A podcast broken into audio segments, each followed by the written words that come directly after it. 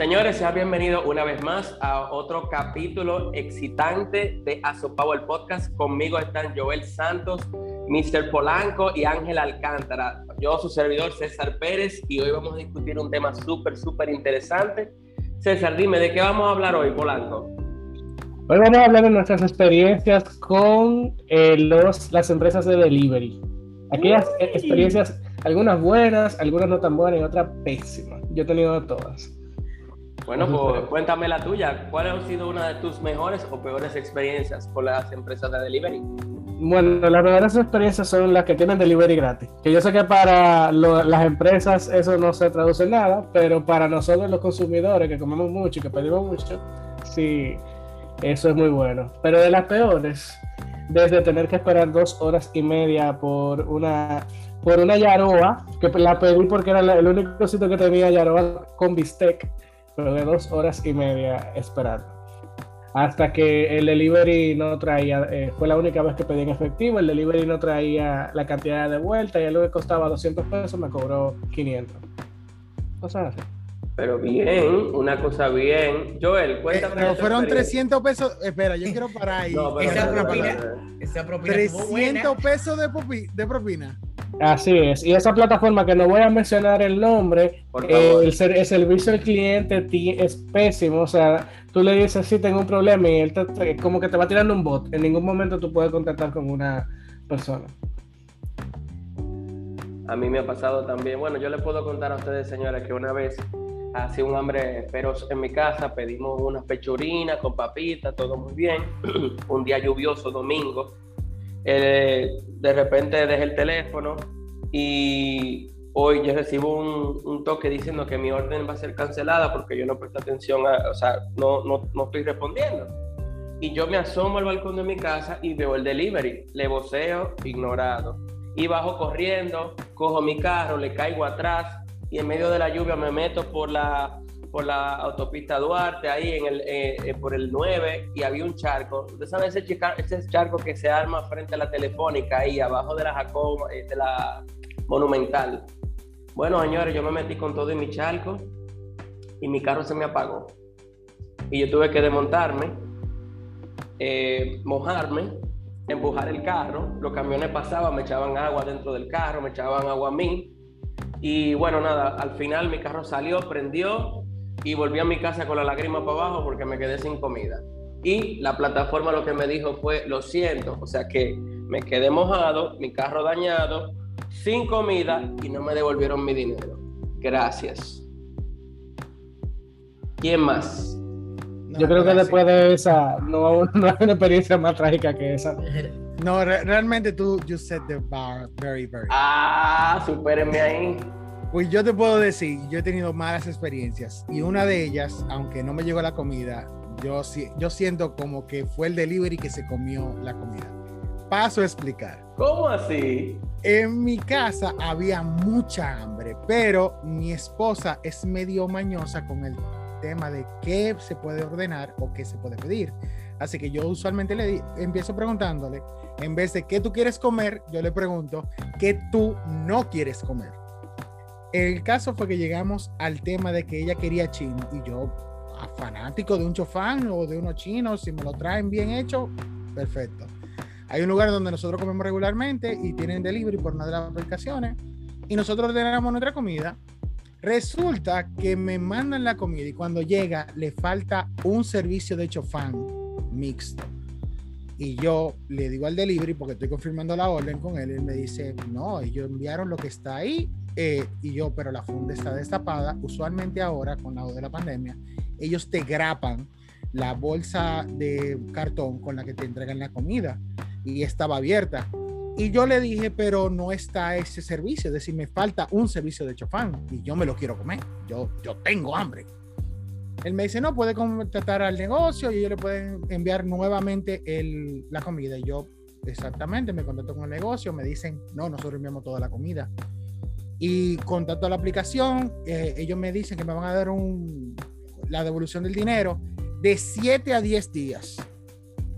No obstante, yo estoy seguro hasta el sol de hoy que ese delivery se comió ese chofán. De que tú le viste la boca grasosa. yo, yo lo sentí que él llegó lleno, que él llegó satisfecho, porque la cara con la que él llegó es la cara que yo pongo cuando yo me como ese chofán. O sea, ahora mismo hay un delivery en Santo Domingo riéndose de ti. Normal. Y yo te apuesto a ti que él está esperando que yo pida de ese negocio nuevamente para él comerse otro chofán. Para darse esa delicia.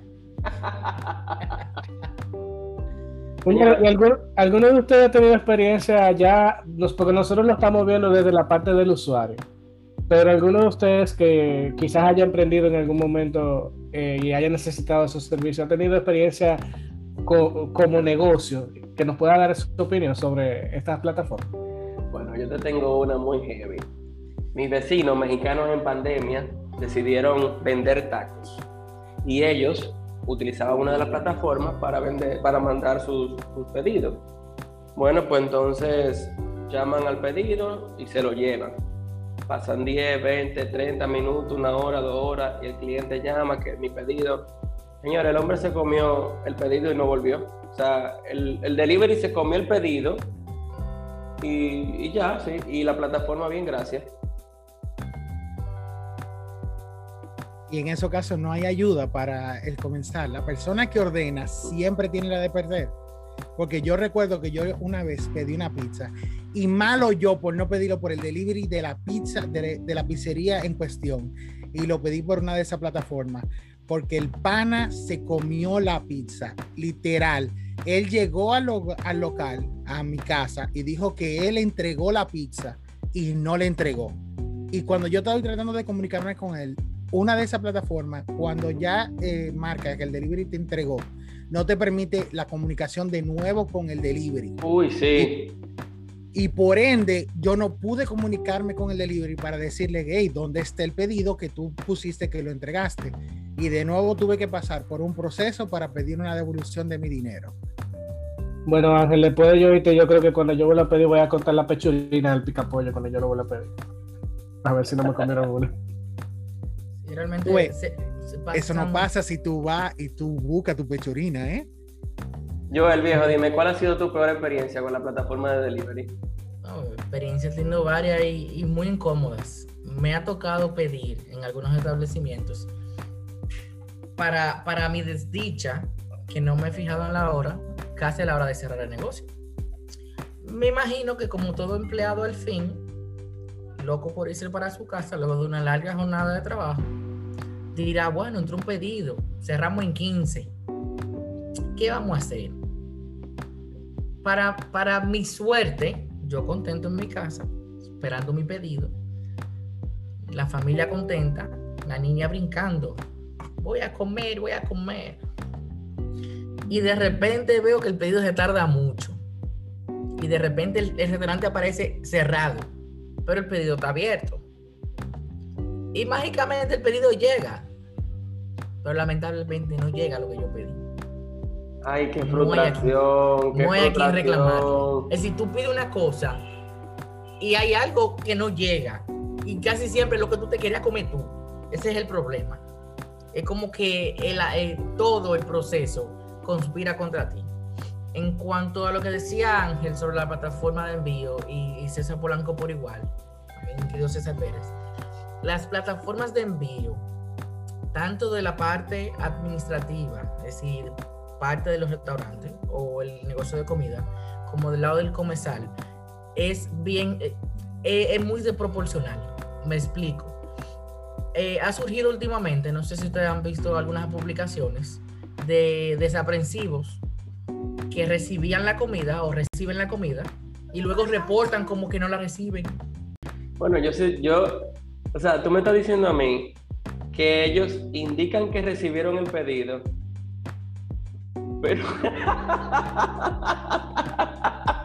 Normal. no, a mí lo que me da es que de eso que dijo Joel y que mira, esas son de las cositas que a ti te duelen. Son de la parte donde tú tienes que ver a la persona de tu casa comerse la comida y tú por el pique, tú pasas hambre. No, Y- es que y tú- Es que hasta se te quita el hambre. A mí Se del te pique se me ha quitado el hambre. se te quita, se te quita. Y tú comienzas a refunfuñar. Y tú dices, ma, yo me voy a dormir, me voy a acostar sin comer nada. Y te levantas el otro día solamente pensando, qué hambre yo tengo. Y no me pude comer esos taquitos que yo pedí, ese hamburger que yo quería, ese chimi de pierna que con tanto amor yo lo ordené a las nueve y media de la noche y el restaurante iba a cerrar a las 10 y por eso no me llegó. O solamente me llegó el pedido de mi esposa y yo no pude comerme eso porque yo no como lo que ella come. Mira, es fuerte.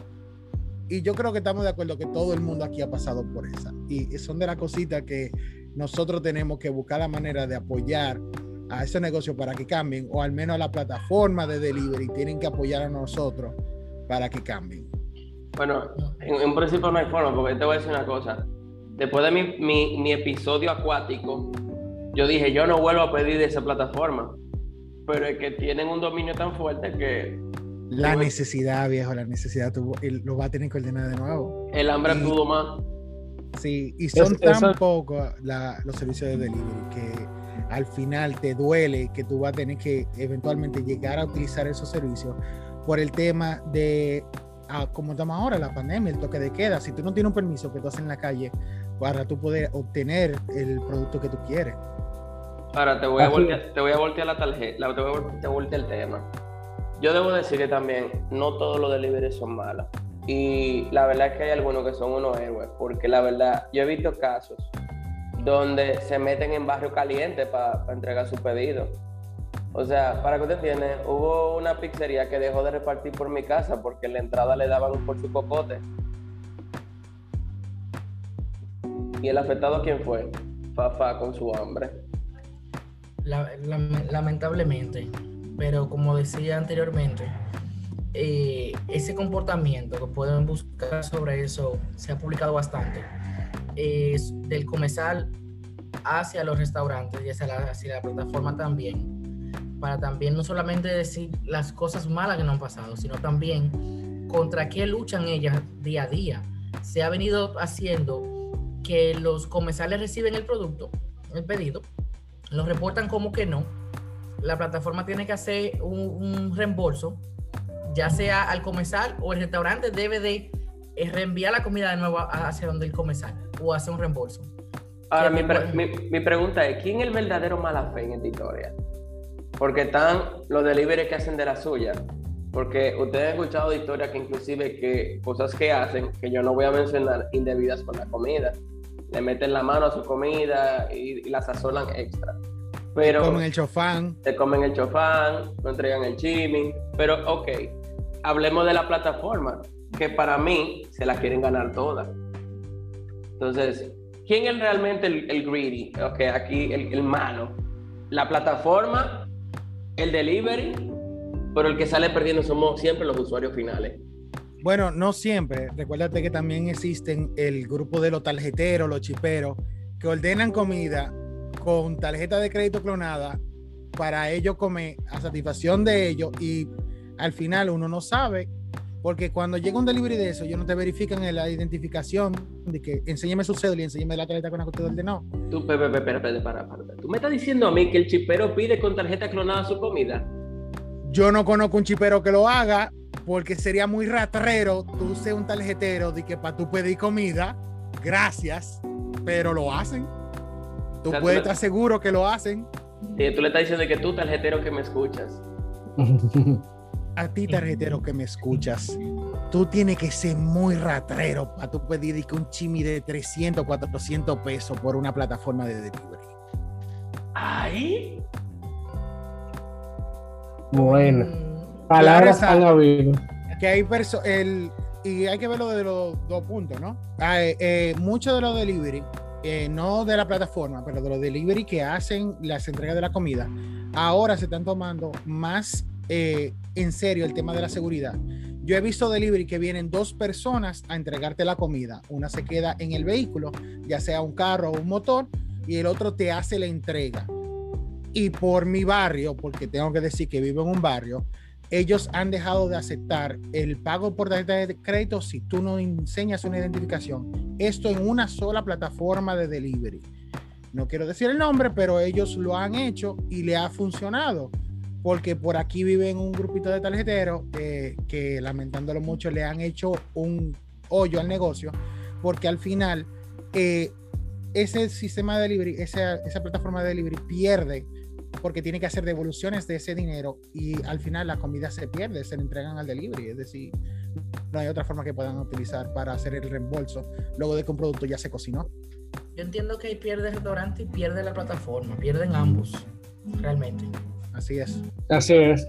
Yo pienso que para ir eh, cerrando el tema, yo creo que, eh, y, respondiendo a lo que decía César Pérez ahorita, que, que preguntaba que quién era, eh, quién tenía la mayor culpa de todas las cosas que nos estamos quejando. Yo creo que todos tenemos culpa. Porque tenemos por un lado los, los restaurantes que no siempre, por ejemplo, en mi caso con los restaurantes es que a veces toman tantas órdenes. Por ejemplo, ese que yo le conté de la historia de la Yaroa, es, un local que está, creo que es hasta un carrito que está en la Tiradentes. Yo he ido al sitio presencialmente y yo sé que ahí en el lugar, en el lugar tienen mucha demanda. Pero entonces, si tienen tanta demanda, no acepten todos los pedidos que le caen por la plataforma. Porque a, a alguien le van a quedar mal o lo van a hacer esperar dos horas como a mí. Gracias. Entonces, eso por un lado. En el caso de la plataforma, de las cuatro o cinco plataformas que hay, yo creo que solamente yo le puedo decir que estoy satisfecho con el servicio al cliente de una, que eh, uno lo puede acceder en vivo. O sea, en el momento que tengo el pedido, tengo un problema y mismo me contacto con alguien que me responde en persona. Las otras no.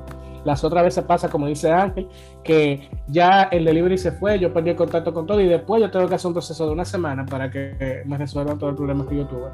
Entonces yo entiendo que, la, okay, plataformas, perfecto, ustedes ahora mismo tienen el dominio, pero recuerden que a todo, todos los monopolios o, o, oligopolios algún día se acaban. Entonces, cuando eso les pasa, ustedes van a, les, va, les va a doler no haber tenido un buen servicio al cliente ahora. Eso por otro lado. Y ya para terminar, nosotros los usuarios, yo creo que en el caso de nosotros, por lo menos nosotros cuatro, que no somos tarjeteros y somos gente seria, y creo que la mayoría de los que nos están oyendo, estamos pagando justo por pecadores, por los tarjeteros vecinos de Ángel. Coño, hermano. Tiene que darle un memorándum, darle un memorándum a esa gente, Ángel. Darle un memorándum. Un memorándum, pero yo no lo conozco. Yo solamente sé que aquí en esta área viven. Es decir, no te estoy diciendo que yo sé dónde viven cada uno de ellos, porque si no fuera donde yo le dijera, hey, mira, cómprame el PlayStation 5. Eso fue, eso fue, un delivery que le dijo que, que le pidió la, la, tarjeta a Ángel y, y, Ángel le dijo, ¿por qué tú me estás pidiendo la tarjeta? No, porque aquí hay un viaje tarjetero que están haciendo otro, Ay, mira, no me, no me hable de eso, que aquí clonan la tarjeta de crédito en la bomba de gasolina y no en todas, pero en algunas. Y, y yo sufrí un, una clonación en una bomba de gasolina y eso me dolió a mí. Yo he llegado Pero, a yo, yo, yo por donde que tuve para ni pasar no, por ahí. No, yo, yo, yo, creo que yo he llegado a pensar que Ángel es como el target perfecto para todos los casos de, de robo, de, de, fraudulencia. Yo no entiendo. Es, es, la víctima número uno de este país, Ángel Alcántara. Bueno, señores, con, pues gracias por su, su participación. De nuevo, recuerden seguirnos en Asopao Podcast eh, aquí su anfitrión César Pérez, con ustedes estuvieron César Polanco, Ángel Alcántara y Joel Santos. Señores, despídanse, digan algo, perros. Los queremos y los adoramos y recuerden, yo soy un gordito porque quepo en todos los lados, pero sigo siendo gordito. Así es. Muchas gracias por sintonizarnos y hasta la próxima. 拜。